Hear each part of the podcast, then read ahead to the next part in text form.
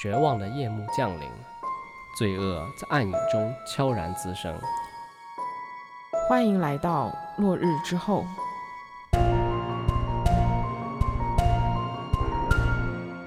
Hello，大家好，欢迎来到落日之后，我是根浩乙，我是金龙鱼。我们的订阅在前两天破五千啦，非常感谢大家的支持。对的，非常感谢大家的支持。嗯。然后最近呢，评论区有好些朋友们反映说，好久没有听国内的案件了。嗯。所以今天呢，就给大家带来一个国内的台湾的案件。好，那我们话不多说，就开始吧。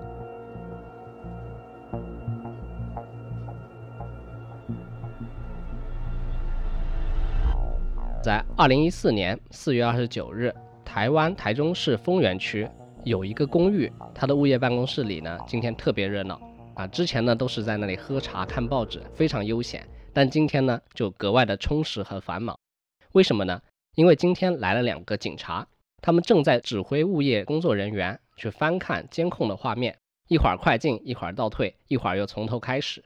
他们看的这一条监控中呢，显示有一辆银白色的车在凌晨三点多的时候呢，进入了小区的地下停车场，在转过两个弯之后呢，车子熟练的开到了一个空的车位，就一把入库啊，倒车入库，行云流水。那车子停稳之后呢，从车上下来一位中年男子，中等身材，上身呢是穿着一个横纹的 polo 衫，裤子呢是一条蓝色的牛仔裤。然后脚穿一双黑色皮鞋，身上还挂着一个包。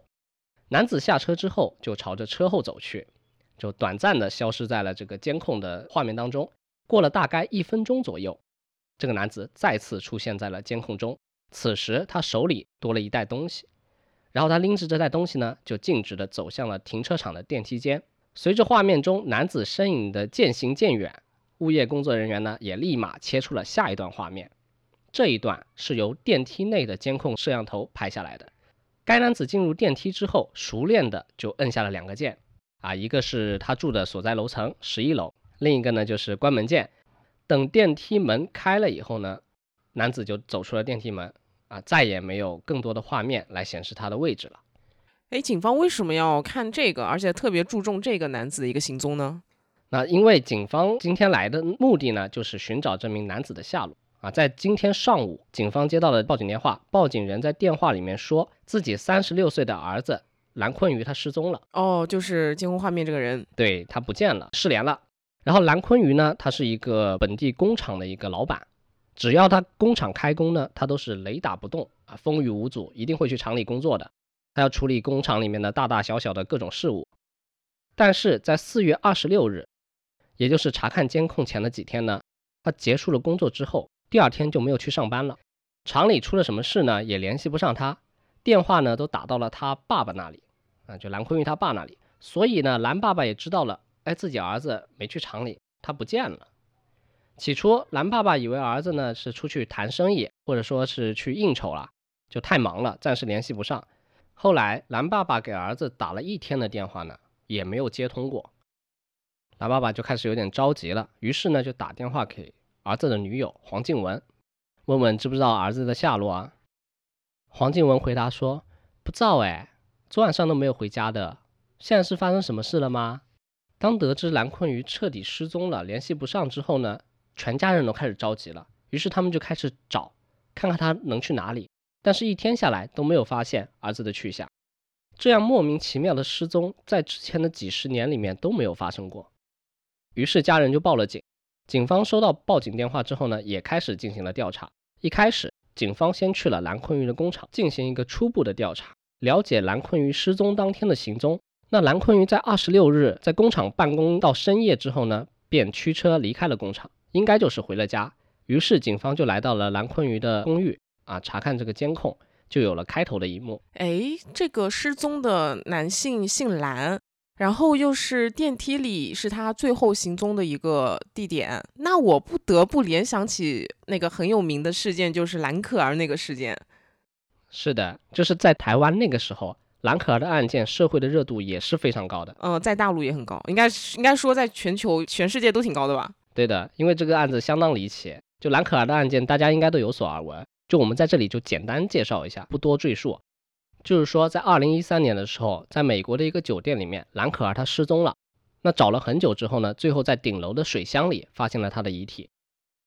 那这件事情中最诡异、最离奇的就是电梯的监控摄像头拍下的一段画面。对，监控画面显示，蓝可儿进了电梯之后呢，就摁了很多楼层的按钮，并且兰可儿在这个期间之内呢，进进出出电梯很多次。她曾经走出电梯，面向右方，双手用很奇怪的姿势上下左右比划，双腿也在做一些奇怪的动作，就感觉好像在跟一个人在说着什么。对，而且感觉好像在躲什么人。期间，他还被拍到用手指数数般的数手指头。十五秒之后呢，就蓝可儿就离开了电梯，从监控的范围内就消失了。那现在失踪的这个蓝坤瑜这件案子呢，其实就跟蓝可儿有点像，都是走出电梯以后人就再也找不到了。对，但是之前那个监控画面好像没有提到蓝坤宇有什么异常的行为，是吧？是的，就他没有像蓝可儿一样行为举止怪异，就让人看了有些恐怖。他是一个很正常的一个行为，嗯，就神情也很，状态也很正常，精神状态也很正常。那还有一个点就是，蓝可儿坐电梯的时候，他是按了很多很多楼层的，他要去的目的地是不确定的。而蓝坤宇呢是很冷静镇静的，就摁了一个键，就是自己家所在的楼层。那警方现在找来找去，在公寓楼里面完全没有找到蓝坤鱼的行踪。那鉴于和蓝可儿的案件有一丝相似，所以他们也去顶楼的水箱找了一下。那蓝坤瑜住的公寓呢是十一栋楼连在一起的，也就意味着顶楼有十一个水箱。警方一个一个去打开，一个一个去寻找，在完全搜查一遍之后呢，并没有任何的发现。警方随即呢对公寓内部再次搜查，也还是没有找到蓝坤瑜的任何一点蛛丝马迹。难道说蓝坤瑜和女友闹矛盾了？不想回家，所以在出了电梯之后又走了楼梯，偷偷的离家出走了吗？但是警方并不能确定，毕竟在楼道内以及小区地面和街道的那些路口都没有足够的监控，不能够提供详细的行程画面。而且如果真的是这样，他有心要逃避，那自己想离家出走的话，别人怎么找也找不到吧？不过警方肯定不能够以上面的结论来结案嘛。毕竟现在人已经失踪了，警方是需要把人找到的，给大家一个交代。于是警方就来到了蓝坤瑜和女友黄静雯的家中进行调查，和黄静雯确认一下最近他们的感情生活怎么样，看看存不存在离家出走的这种可能。警方一进门就看到黄静雯一脸很悲痛的感觉。黄静雯面对警方的调查，一直在说蓝坤瑜他是自己最爱的人，现在莫名其妙失踪了，他感觉非常难过。这几天他都是茶饭不思。辗转难眠，一直在担心男友的安全问题，也在想最近到底发生了什么，为什么会这样子？警方就问他，失踪当天呢，蓝坤宇有什么特别的举动吗？有没有什么不对劲的地方？黄坤宇就回答说，没有什么不对劲的地方，就和往常一样。不过他说他当天呢晚上要去酒店见客户，所以一开始他也没有发现蓝坤宇失踪了。他一开始以为啊就是临时的应酬，喝多了，然后就没回家，第二天可能直接去工厂了。所以，直到第二天接到蓝爸爸的电话呢，才知晓说蓝坤宇联系不上了，人不见了。另外，黄静雯还对警方透露一点说，蓝坤宇他自己有一点心理的问题，就是精神方面的问题，有一些躁郁症。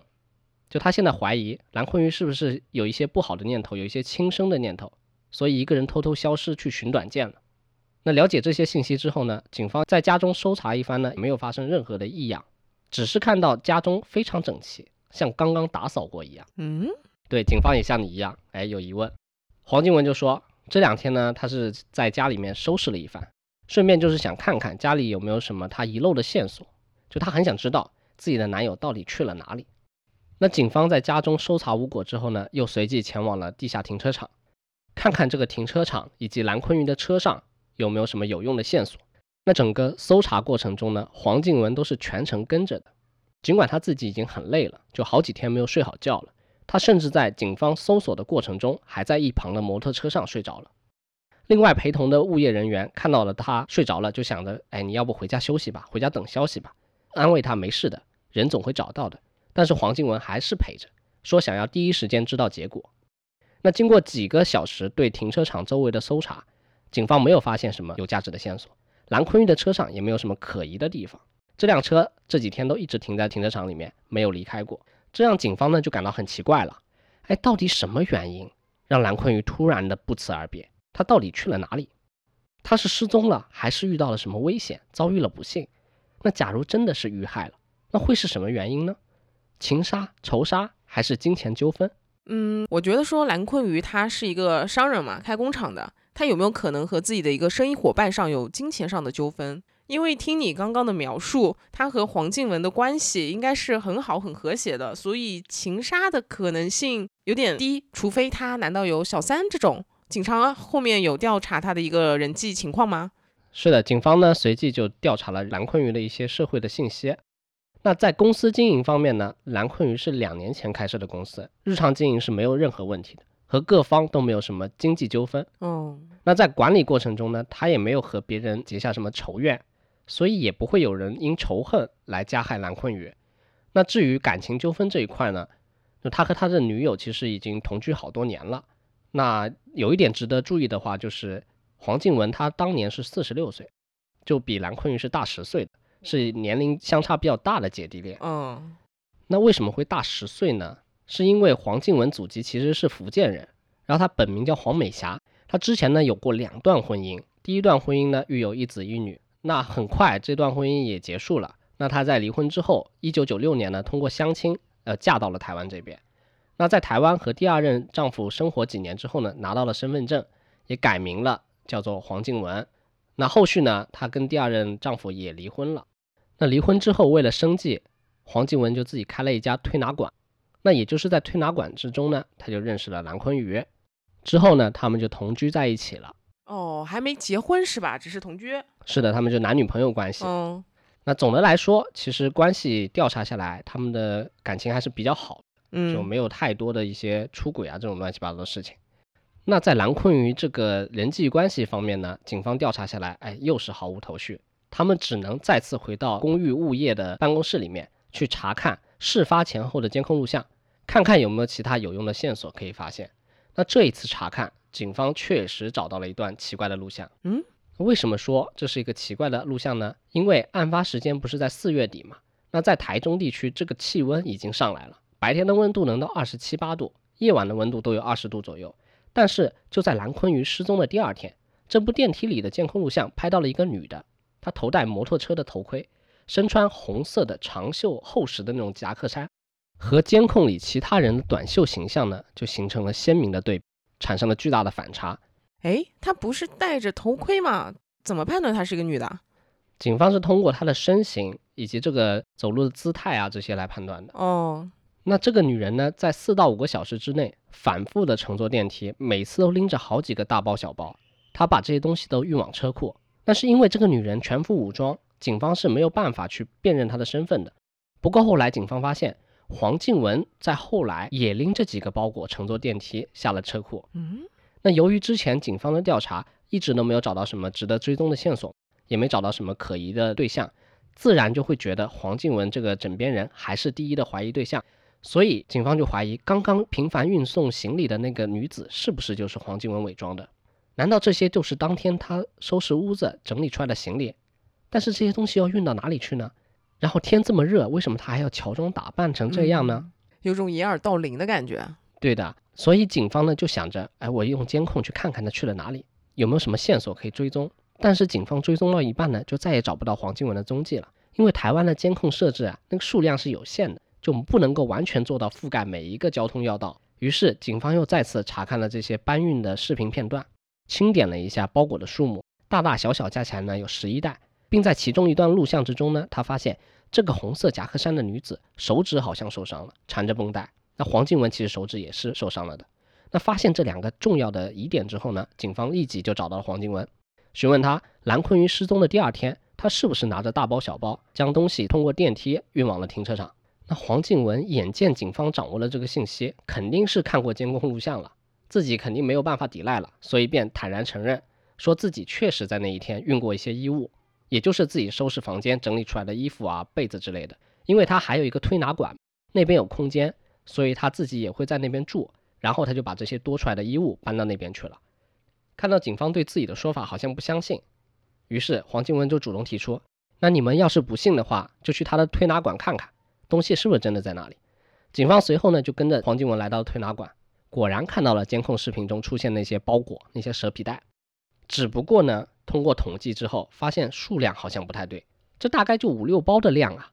之前视频里明明有十一袋东西呢，那警方呢也向黄静文提出了这个疑问。黄静文听完就觉得警方莫名其妙。他说他都把东西拿出来了，拆开了包裹，那你这个统计肯定不对呀，对吧？所有东西都在这里了，警方还在说少东西，就是在污蔑他。那警方一时也没有办法，随后又问起黄静文，那手上的伤又是怎么回事呢？黄静文回答说自己是在切菜的时候不小心切到手。那结合现在这个包裹数量不对，黄静文手指又有刀伤，警方很快就联想到了黄静文会不会就是杀人分尸，然后把这些尸块呢放在大包小包里面。现在数量对不上的部分，也许里面就是装的尸块，已经被他抛尸抛弃掉了。尽管警方有现在这样的猜测，但是面对警方提出来的疑问呢，黄静文都能给出合理的解释，至少是看似合理。那警方一时半会儿也没有证据能够证明就是他做的案。那警方想到，如果真是黄静文杀人并分尸，那案发现场肯定有血液会喷溅出来。那蓝坤瑜失踪的地方就在公寓楼内，那案发现场大概率就是他自己的家。于是警方再次去到了他家中进行搜索，主要是做卢米诺反应的那个血液检测。尽管他家已经被打扫过了，但是卢米诺反应的检测呢是非常灵敏的，哪怕是完全打扫过了，肉眼看不出任何的血迹，但是喷完这个试剂呢，也能够看见反应的现象。就杀人分尸这个现场，肯定到处都会有一些血迹，都会出现蓝色的反应。很可惜，警方的这一次预计失误了，在黄静文家中并没有找到任何血迹，警方不敢相信这个结果，于是后来又来了几次，在不同的空间，卧室啊、厨房、卫生间、客厅这等等的地方都再次做了检测，但依旧是毫无结果，毫无进展。那现在尽管对黄静文有了很大的怀疑，但始终都没有直接的证据。那另一边呢，蓝坤瑜的家人也给警方很大的压力。就他们觉得现在事有蹊跷，儿子可能已经不在人世了，希望警方可以早点破案。他们甚至还联系了当地的市议员，说明了他们的情况，希望议员可以帮助他们。那在家属和议员的多方压力之下，警方没有办法，只能死马当做活马医，只能对黄静文这个唯一的嫌疑人加大力度排查。警方就带着市议员啊一起来到黄静文家中，继续对他当天的行踪以及警方的一些疑点对他进行发问。那面对这一次很大阵仗的询问啊，黄静文就向警方抱怨说：“现在什么事情都对着我，好像我就是凶手一样。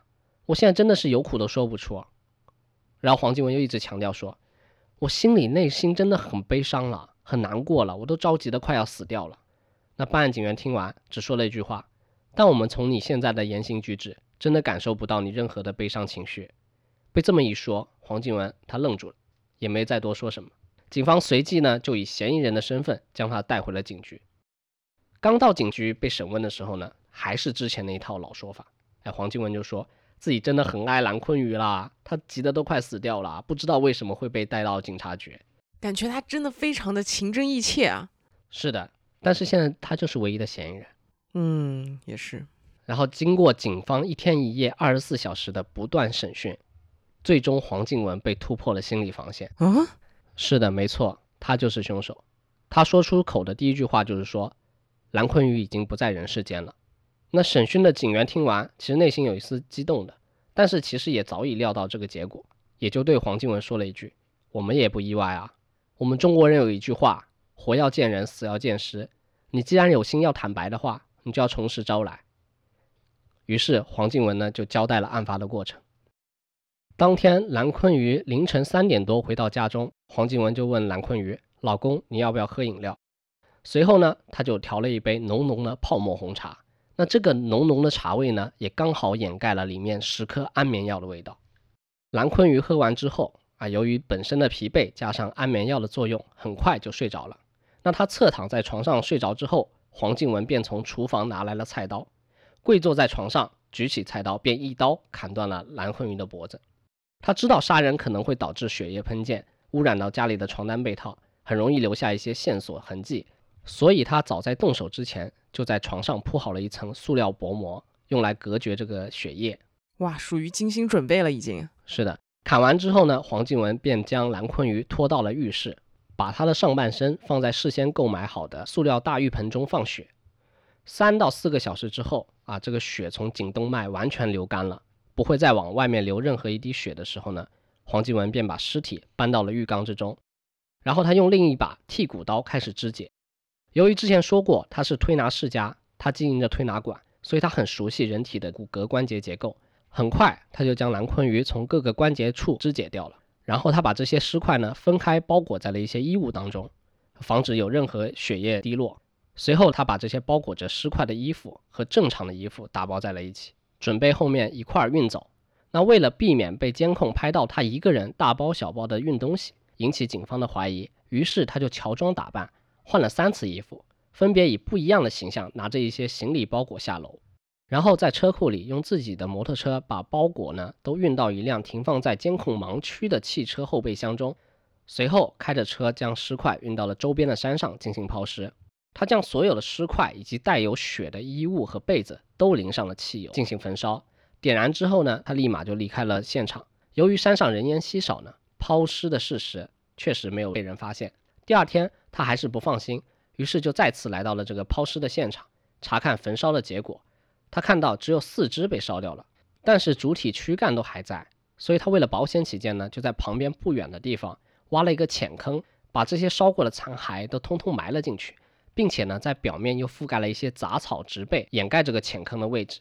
一切都搞完之后，黄静文就去了当地的一家汽车旅馆开了个房，把杀人分尸的两把刀具藏在了旅馆之中。那在黄静文录完口供交代清楚之后，他就带着警方来到了抛尸的现场。在黄静文的指引之下，警方找到了一块散落着枯枝、表面长着杂草的土地，挖开地面，果然找到了蓝坤瑜的尸体残骸，并且呢，也在那个汽车旅馆找到了两把凶刀。那目前为止，案子到这呢就算告破了。但是警方还有一些疑问：黄静文是如何做到把自己伪装得很好？这些作案细节他是怎么考虑？是啊，听下来我很震惊的是。黄静文他准备的很充足，而且他反侦查意识也很强烈，包括后面他还会后续回到他焚烧尸体的现场查看这个尸体焚烧的程度，然后再做进一步的一个处理，感觉是一个呃打引号的教科书般的杀人计划。是的，那让我们回顾一下他到底做了哪一些准备。那经常杀人的朋友们应该知道，你要杀一个人呢，就提前要做好规划。分为几步呢？就是杀人之前、杀人的时候以及杀人之后的抛尸。那我们首先来说说杀人之前。那之前有说到，在蓝坤玉回到家中之后呢，黄静文给他喝了一杯饮料，其中放了安眠药。那这个安眠药是哪里来的呢？黄静文说，他这两年其实都会不定期去一下医院，和医生说自己有睡眠问题啊，希望能够开一些安眠药给他。那他每次拿到安眠药之后，他除了自己正常的服用，他都会每次匀出几颗。把这个安眠药磨成粉来保存，所以没有人知道他手上有一些安眠药。还有他提前也购买了作案的工具，他在案发之前一天才去买了那个塑料盆以及塑料薄膜，这样呢也不会引起蓝坤鱼的怀疑啊，用完就丢，也不会有人知道曾经在家里面有过这种物件。那再说说作案之中杀人的时候他有哪些准备？一个是他提前把塑料薄膜铺在了床上，避免这个血迹到处飞溅。第二个就是他在浴室里面用那个大的澡盆把蓝坤莹的血都接到一起，避免这个血乱流。还有为了作案之后能够成功抛尸，他也偷偷的去学了驾照。他周围所有人都不知道他有驾照。哇，他藏的也太好了吧！学驾照都能没人知道。是的，他就为了避免怀疑嘛，不然的话你杀人以后要抛尸，嗯，你会开车和不会开车这个嫌疑一下子就大了。对的，在抛完尸之后呢？他还买了汽油，要毁尸灭迹，并且呢，也准备在汽车旅馆里面藏凶器，甚至他连应付警察的方法都想好了。他一开始就准备把警察往蓝可儿的案件上面去引导，所以才和警察说蓝坤宇有躁郁症，可能他是自己失踪了，病情导致的，就减少警方往他杀方向上面的侦查。听完这些，警方都不免感慨：黄静文真是费尽心机呀！一个警官呢，用十二个字来形容黄静文。就是心思缜密，心房坚固，心如蛇蝎。但是好奇怪啊！之前警方调查的时候，不是说他们感情很好吗？而且这个黄静文她在蓝坤瑜失踪之后，给警方表现出来的就是很悲伤，就演演技也很逼真啊。是啊，所以警方也很想知道，究竟什么原因才导致黄静文有如此的怨恨，就筹划这么久去杀害自己的男友。那在警方的追问之下呢，黄静文便说起了近些年的经历。她和第二任丈夫离婚之后呢，啊，为了生计，一开始是在丰原的一家推拿店从事推拿的工作。由于他技术很好呢，很快就成为了该店的头牌技师。在打了几年工之后呢，他也有一些自己的小积蓄了，于是他就决定自己开一家推拿店。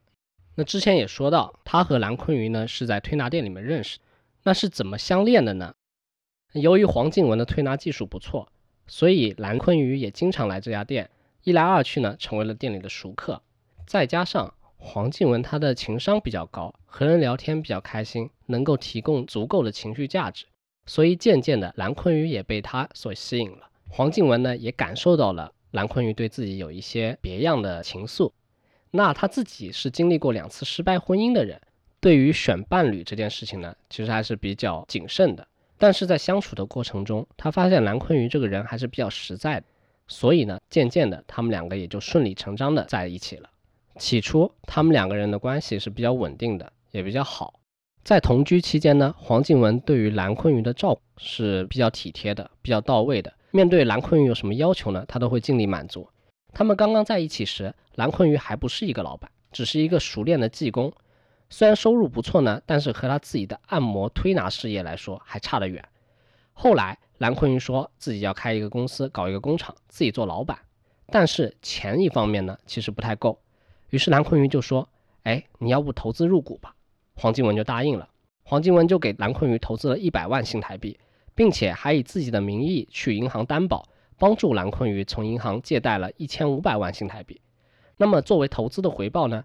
蓝坤云答应每年都会给黄静文二十万新台币的分红。不过到了年底的时候，蓝坤云却食言了，他没有兑现自己的承诺，就没有给分红，反倒是用各种借口赖掉了。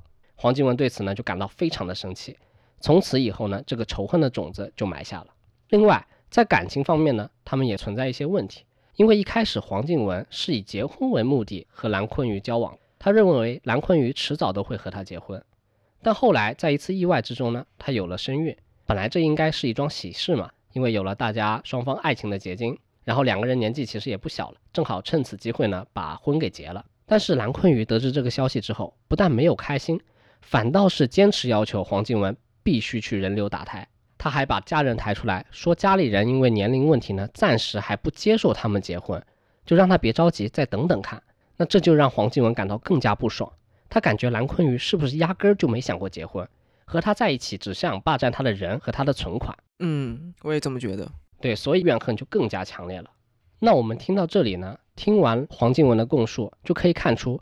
他真的对蓝家人有很大的怨念和仇恨，所以最终选择了如此偏激的方法，结束了和蓝坤云的关系。对，感觉黄静文也是蛮惨的。首先，他这个投资的钱回本是没回本，是吧？没回本，也没有拿到过分红。对他自己辛苦从打工妹变成了一个推拿店老板，结果投了钱什么都没有。再加上感情这边，蓝坤瑜他还迟迟不和他结婚。感情生活这边也没有一个保障，真的很容易让人走向一个极端。